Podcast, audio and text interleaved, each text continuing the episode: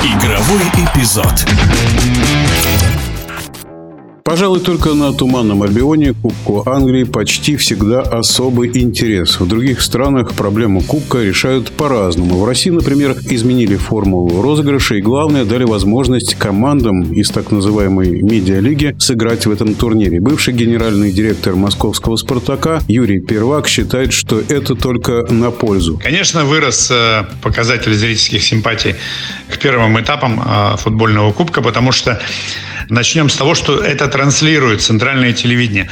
Это, конечно, серьезная победа вообще телевидения во многом и наших футбольных функционеров вместе взятых.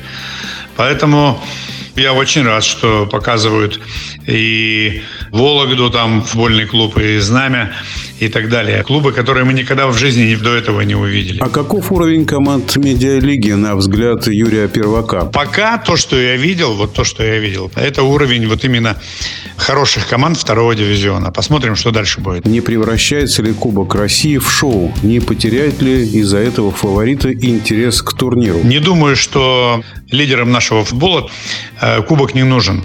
Он э, и нужен, и количество игр дает возможность и э, различного рода премиальные фонды по этому поводу. Все это ведет к тому, что мы же не можем видеть себя в европейских соревнованиях. Значит, мы должны больше играть и играть более качественно, потому что мы картинку э, смотрим. Народ смотрит картинку. Народ или идет дальше смотреть живую футбол, или не идет. Э, футбол развивается. Я считаю, что уровень э, его растет. Мнение в прошлом генерального директора московского «Спартака» Юрия Первака.